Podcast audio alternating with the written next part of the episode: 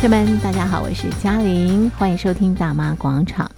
过年前收到听众朋友的明信片，还有信件哦，来不及在节目当中回复大家。好，比方说现在在柬埔寨的赖同学，我收到喽，谢谢你的祝福。那么另外浙江的陆同学，你的明信片我也收到了，非常谢谢啊，听众朋友这个对嘉玲的支持跟喜爱。那么在新的一年，请大家支持嘉玲哦。好的。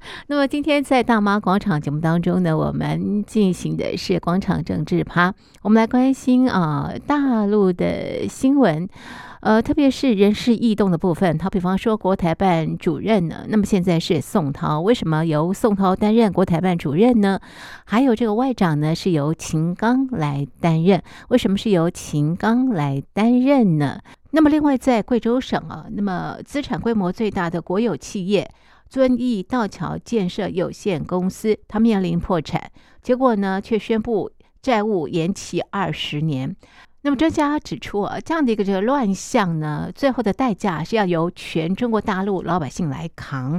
哎，到底为什么会这样呢？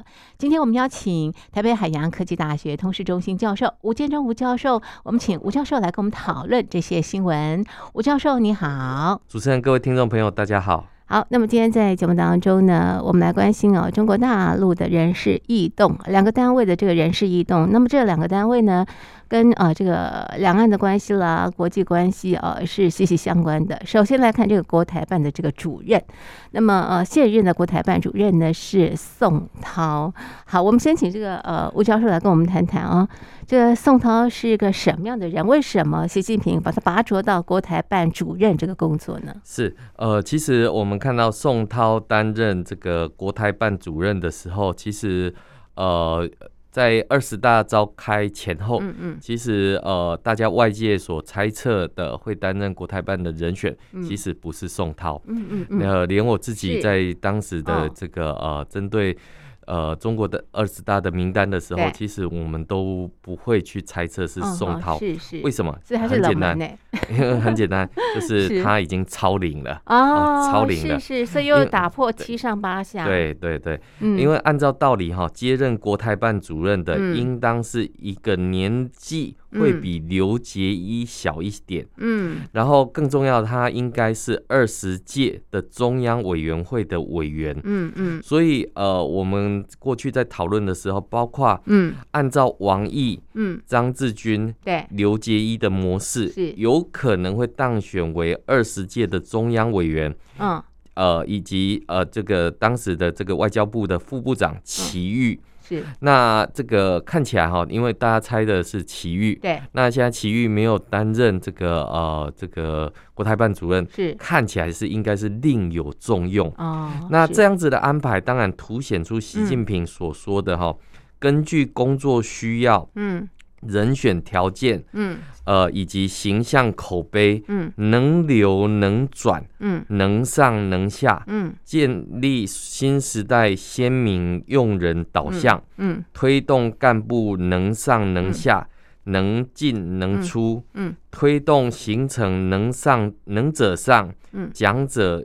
呃，优者奖，嗯，庸者劣，嗯，劣者汰的这种导向，嗯，而且不受年龄的这个限制，嗯，所以我们可以看到，这个国台办主任由宋涛来接任，嗯，那这个呃，大家马上联想到就是港澳办的这个夏宝龙的这种模式，是，那这个呃相似的点都是呃，因为不管是夏宝龙也好，或者是宋涛，嗯，他都是省。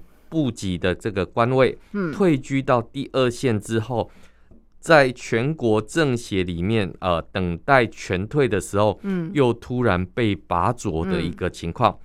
那第二个，当然，呃，大家都知道，宋涛跟这个习近平有私人的这种情谊，因为过去里面他在福建省的任内，其实跟这个习近平有这样的一个呃关系，那当然，呃，这个宋涛接任国台办主任之后，呃，有可能会升任这个政协的副主席，来解决这个部级官员的这种超龄的这个问题，因为是副部级嘛，就没有年龄的这个限制。那当然，呃，对我自己来看哈，对，呃，中共是把台湾、香港、澳门作为是一个需要处理的、嗯，解决的这个问题，嗯，不应该是一个官方的你来我往的这种单位，所以呃，要透过这种所谓的呃。不同于一般官场的思考，而是一种政治型的或任务型的这种呃任命。嗯，所以我们看到像夏宝龙到港澳办之后，嗯，透过了国安法的立法，处理了香港反送中的运动。嗯，那想当然了，这个宋涛接下来第一个步骤是不是会透过立法立法。来这个压缩这个台湾的这个空间？嗯，因为我们知道哈，宋涛这个人啊，其实。当时命令刚公布的时候，其实，呃，对于这个人是谁，他有什么样的特色，其实外界都非常的好奇。是。那当时，呃，他担任过这个中共中央对台联，哎，对外联络部部长，嗯，的这样的一个职位。那他具有两个优势哈。第一个优势就是他跟之前的国台办主任都是外交系统出身。更重要的是，他有早些年的这种福建工作的经历。嗯、虽然呃不知道他是不是有跟台商打交道的经验，嗯，是，但是呃至少知道他跟习近平有关。嗯，呃也应该是获得习近平的这个呃信任。嗯，当然我们可以看到，就是国台办的这个政绩。好，这个常常有这种内外环境的影响，嗯，这个没有办法展现政绩的一个情况，所以历届的国台办主任都有一种有志难伸的呃情况，因为他们懂台湾，嗯，了解台湾之外，更重要的是，嗯，他们没有办法把真实台湾的情况，嗯。反映给中国共产党的领导中央，嗯嗯，所以我们可以看到，就是呃，宋涛已经这个超龄，嗯，好，你看六十七岁嘛，他这个老人了，那没有升官的压力，嗯，预计他会拥有这种执行力，那应该也更能去扮演习近平的这个斗争的这个角色，嗯哼，但我们可以看到哈，这个宋涛。呃，这个跟习近平的往来里面，当然呃有许多的专家曾经谈过。嗯、那这个呃，习近平这个人用人基本上，呃，当然跟他有关系之外，嗯、我觉得忠诚、嗯、忠诚度很重要，很重要。所以什么叫忠诚呢？嗯、叫又红又专、哦，又红又专。是。那对于红，嗯，红。对习近平来讲更重要，特别重要。是，只要你红，那你的这个呃专业上面来讲是可以补足的。是，为什么？因为在中国的官场上面来讲，是吧？是挺。这个讲究政治的一个部分。是，那机关组织里面到底哪些人不够政治？嗯，我想这个都是嗯有一个很重要的这样的一个思维。嗯，所以当然有许多人会讲说，哎，这个可能跟习近平的福建经历有关，是，也的确是。对，那可是我们也看到，这个需要等到这种二线的领导人再出来的时候，这个当然有呃也有这种专家是说这个。已经这个国台办不太重要，是。可是我们也可以看到哈，就是说，即便对于呃这个呃所谓的能上能下取代了这个七上八下的这种年龄的这种惯例，对。那比比如说王毅是的入局，对，其实也是打破惯例。那更不要讲说习近平自己的三连任了，是啊。所以呃，我们看到就是说宋涛，我们不能再用过去的这种常例。嗯，常规的这种思考来这种呃情况，是。那当然，呃，我们看到自从习近平的这个呃之前不管是通过党章也好，嗯，或者他强调的所谓的法治啊，嗯，那对于这样的一个统治威信，嗯，它是有一定的法治的一个这个标准，嗯，这个法治是 rule by law，不是 rule of law 的这种呃情况。那所以我们会看到这个由副国级来出任国台办主任，也让呃对台的这些工作的整合，嗯，是有呃比较底定的一个情况。是，所以我们可以看到，就是说，包括宋涛在一月二号他发表了新春的贺词里面，宣称在未来的一年要进入民主协商阶段。嗯，他要致力于发展与台湾有志人士就国家统一、展开深入协商。嗯，那协商的内容是什么？嗯、想当然尔，就是二零一九年习近平告台湾同胞书四十周年的这个“一国两制”台湾方案。嗯，呃，那为什么要在这个时间点来提出这样的一个与台湾有识人士来进行这样的一个部分？当然，我想这个呃跟。中共伟大胜利召开，自我宣传已经这个、嗯、呃，这人事底定，我相信是有它的一个很重要的一个关系。是，所以我们呃，当然可以进一步的去分析。呃，宋涛这个人，嗯，但是呃，对于中国共产党来讲的话，对台基本上它是一个团队。对，那现在对台的这个三本柱哈，已经确立下来的时候，三本柱当然我讲的不是指宋涛，我们是讲的是习近平、王沪宁跟王毅这三本柱立下来之后，那接下来。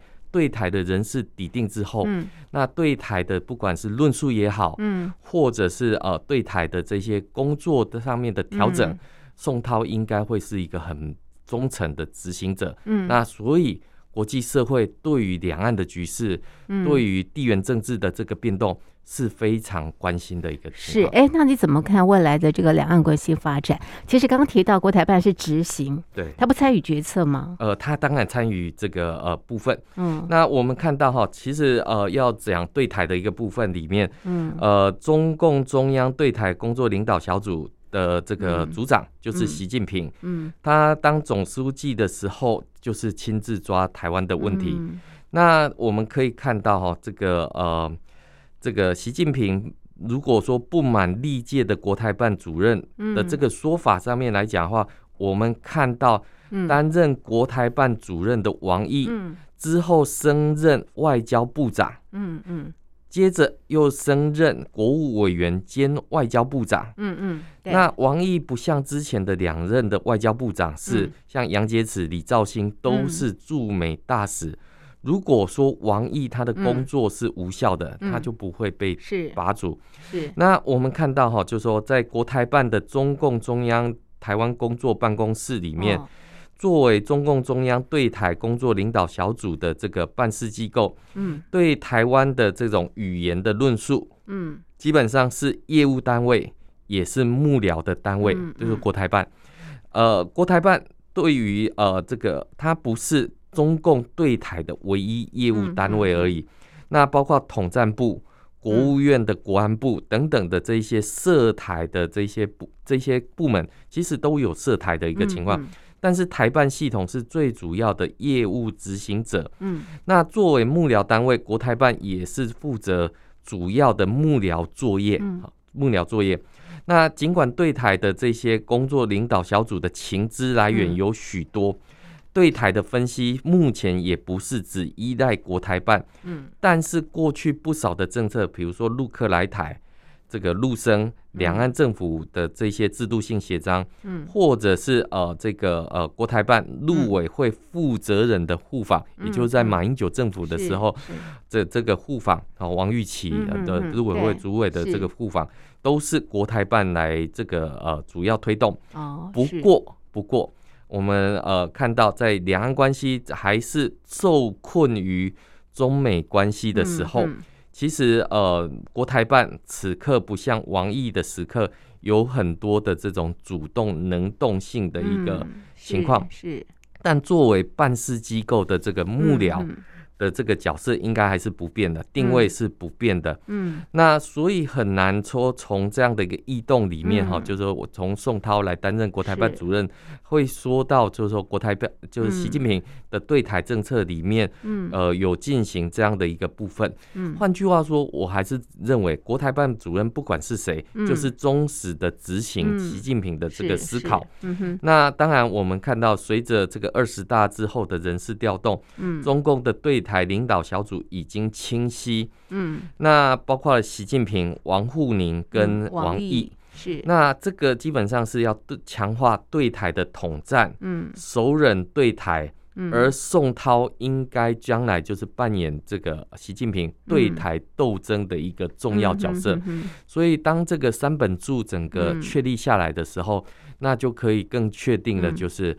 呃将来的王沪宁，嗯，呃，他过去是所谓的三草文书。嗯的这种论述，他的对台的论述，嗯会不会提升到一个理论的架构？这是我们所有的研究中国大陆的呃两岸关系的学者专家现在都在呃这个密切的关注的一个部分。所以呃，我们看到就是说从。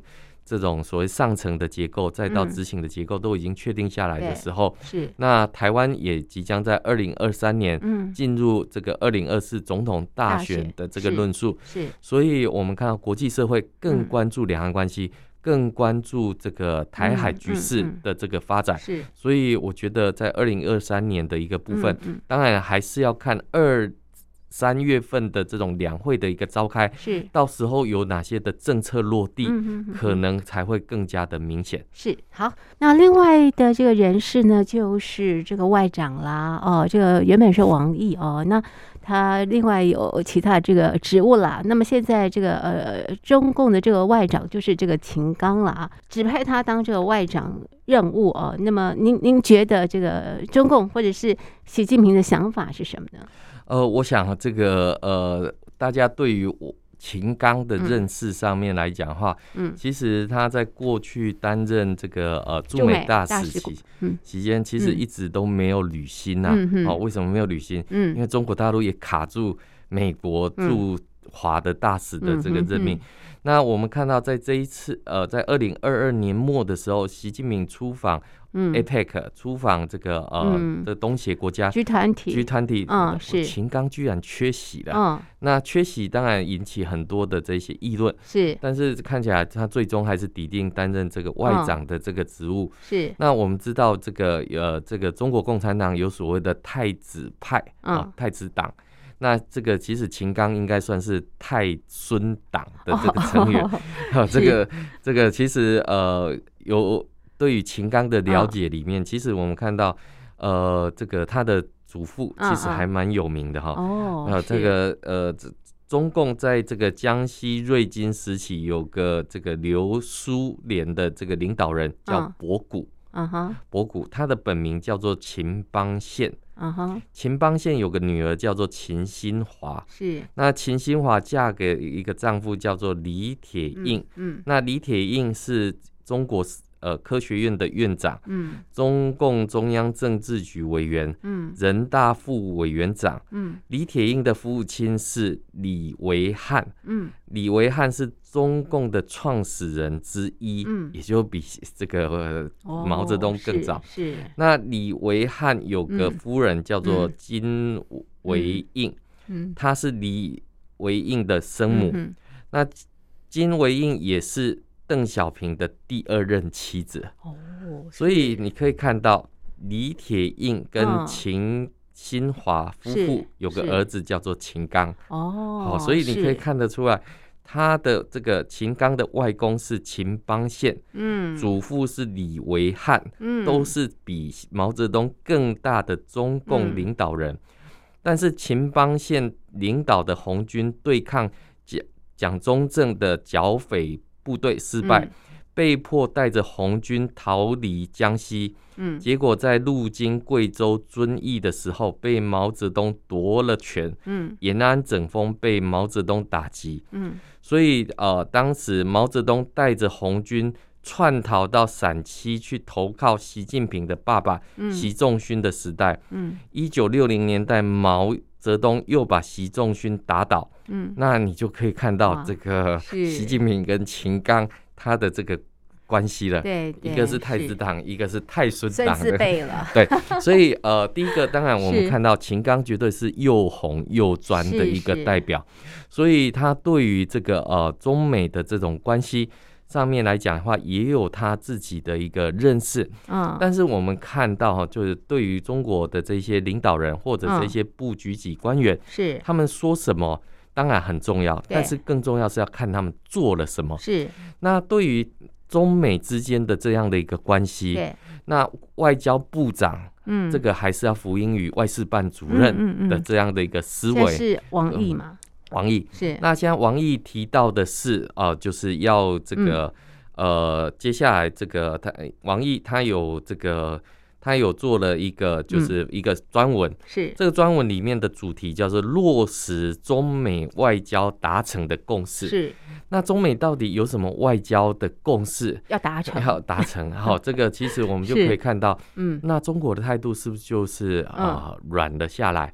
是不是就是不再呃？强调所谓的东升西降，嗯、不再强调什么道路自信、制度自信、嗯、文化自信、理论自信，先放一边，先放一边，等待时机再拿出来。对，所以我们可也会知道，我们这美国人也不是吃素的。嗯、那对于中国共产党的这些承诺，嗯，里面或者是中国共产党称霸世界的野心，对，没有改变之前，是。秦刚他如何作为一个外交部长，对。他的角色，他的扮演。因为我们知道，其实过去里面我们在研究国际关系，都有所谓的鹰派跟鸽派的这两个部分。是，那照理来讲，外交体系应该都是属于这种鸽派的一个情况。结果我们看到，在过去几年里面，战狼外交，这个呃大行其道。嗯，所以啊，这个接下来二零二三年的这样的一个嗯中美关系，会不会有进一步的融冰，嗯，或者对话？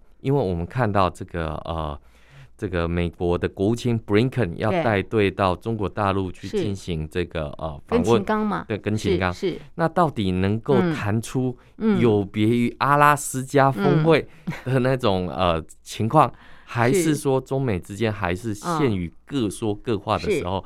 那这个其实对于中国共产党的外交，嗯，对于中国共产党的这个部分来讲的话，应该会是一个呃一个思考。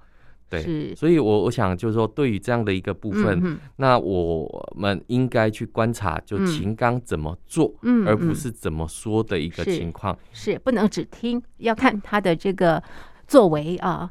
好，这是呃这个被任命为外长的这个呃秦刚哦，那么呃刚刚也提到他的这个背景哦，这个呃政治的这个背景的实力相当的这个雄厚哈。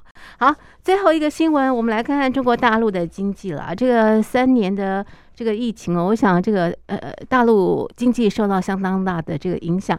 我们看到呃这个呃大陆最大的国有企业遵义道桥建设集团有限公司。面临破产，可是呢，却用呃这个债务延期二十年来解决啊，导致啊大家说这个官员躺平，粉饰破产。吴教授你怎么看？是，我想三年的疫情下来哈，嗯、这个地方政府没钱了，对，中央政府的钱袋子也空了，了。这个其实是一个早就有的一个共识。嗯哼。那我们看到这个遵义这个道桥的这个公司，对，基本上它是这个城投在破产的第一枪。嗯。那相较于其他的这些呃地方的这些国有金融机构，嗯，亦陆续对于同样的这个问题，对，那中共为了保全面子，是，还有习近平的面子的这种情况之下。那由人民来担负这种呃责任，嗯，那真的是会呃会糟糕的一个情况。什么叫糟糕？嗯，发不出钱来，是。那我用延期的方式，对对。过去期间里面，然后他中共还会想要把这些债务再包装成产品，再由其他的这个公司去进行认购或者认养。是。那现在我们看到，呃，原本发行的这些城投债还不出来之外。他就干脆告无限期的这个延期，延期。对，那这个是金融史上的一个这个创举，是，那也是中国大陆老百姓的这些悲哀。是，更不要说，所以有中国特色。对，到底有多少的国外公司认购了这样的一个产品？是，那这个还是会是未来的这些未爆弹。是，因为为什么？因为城投债的情况之下，嗯哼，其实它最重要就是要为地方政府。解决自筹裁员的这个问题。是，那地方政府有什么裁员可以自筹？就是卖土地嘛。哦，那我们看到过去的三年里面，嗯、哼哼。中共打击了这个房地产的市场，嗯嗯、不管是恒大也好，嗯、不管是呃这个呃这个这个呃地产的这个行列，是。地产商都被打倒的时候，那地方政府的这些城投债，它还能够卖给谁呢？那所以我们就可以看到哈。怎么去找出财源的一个部分？嗯、其实跟这个呃这个遵义道桥有同时发布的一个新闻里面，各地方政府为了响应中共的这个高标，对啊，的这个经济的一个这立高标啊，立高标，那立高标怎么办？你要有办法去执行嘛。是啊，那你要执行最重要的一个部分就是你要发行债务，你要发行这个呃这个对于整个的呃经济发展可以创造的这种空间。嗯，那发债举债。嗯，如果说中央允许的情况之下，嗯、那对地方政府来讲，这是个及时雨啊。啊那他发行了新的债务之后，他就忘记旧的债务。是刚刚讲的这个，啊、这这个这其实是一个呃鸡生蛋蛋生鸡的一个问题。那债务越叠越高，所以债务危机会在中国发生，而且一定会发生，而且应该会很快发生。是是。所以在疫情之后，大家对于中共的经济是非常高度。不信任的，是因为它有太多的黑洞。对，这个道桥遵义是不是第一家公司开了第一枪之后，那接下来过去的这些债务我完全都不认了。无限期延长之后，那对于中国共产党的这种承诺不可信是更加的落实。而地方政府要再去进行举债，那对于全世界来讲的话。这不就是一个债务的这个前坑？是是，这就是一个债务的陷阱。嗯、那同样的事情，难道还要再犯第二次吗？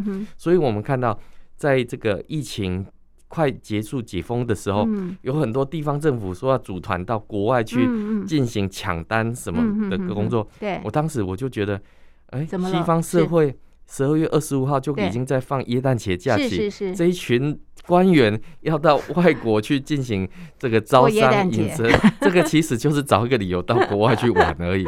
所以，我们看到大陆老百姓自己都觉得经济很不好，疫情很不好，那结果地方政府端出来的菜色，居然是高举债务的这种呃扩张，然后试图去解决中国的问题。我觉得这个是这个找对了问题，但是开错了药方，是这是会要。哎，那这样不断的举债哦，最后倒霉的是谁啊？当然是老百姓啊。为什么呢？为什么？因为大陆的老百姓他把他的这个呃薪资，嗯，他把他的这些财产都放在银行里面。是是。那当地方政府来进行这些举债的时候，这些国有银行难道不需要响应吗？难道不需要去认购吗？难道不需要去投资吗？是。那。等于说，把老百姓的钱转嫁在这些国有银行身上，嗯、把我的养老金拿去投入这样的一个债务市场，是这么危险的商品。那对银行，对对银行来讲的话，我是希望透过这个呃投资，对这个样的一个认购，能够生出利息来，对，我才有钱再回到我老百姓。对对对。可是当我投入的是一个无底洞的时候。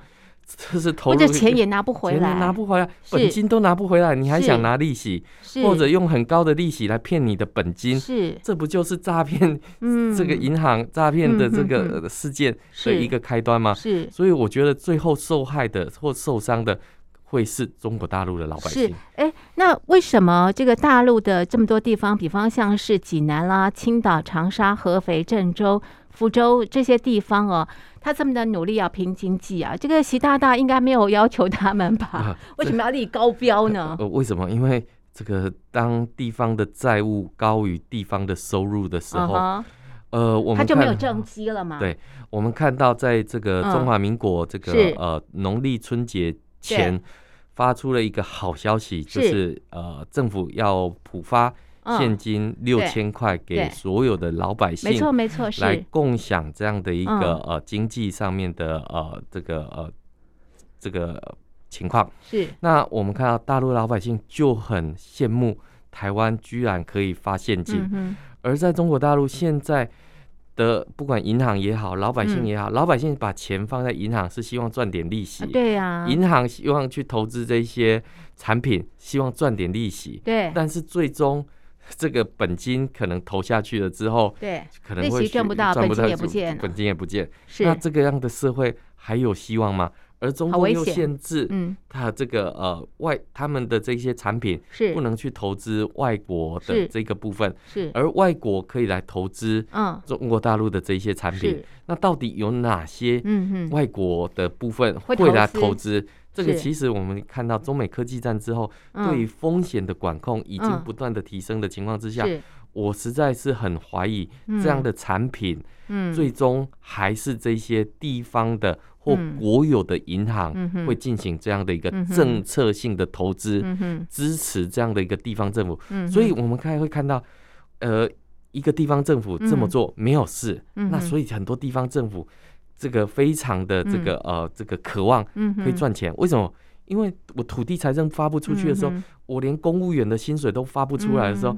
大家都遭殃的情况之下，只好赶快去进行这样的一个发债，因为我们看到其他政府没有被阻止嘛，那所以就赶快去投入这样的一个部分。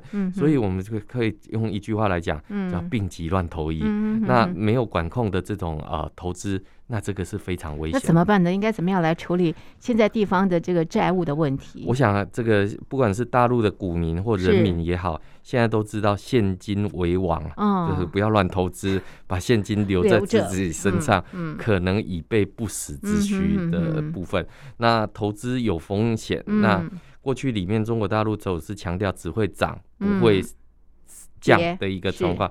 那可是，在这两年的一个疫情当下，嗯、大陆老百姓经验上面也学乖了，嗯、不要再当韭菜了。嗯、那所以很多人都躺平的情况之下，嗯、那趁着这一波疫情开放之时，开始有很多人开始外移国外的一个情况。是中共中央要管管地方债了，否则到时候每个地方。都发生这个债务危机之后呢，也会影响到这个中央或者是党的这个统治哦。好，这是今天在节目当中呢和大家关心的新闻，我们的讨论就进行到这里。非常谢谢听众朋友的收听，也谢谢吴教授您的分析，谢谢您，谢谢。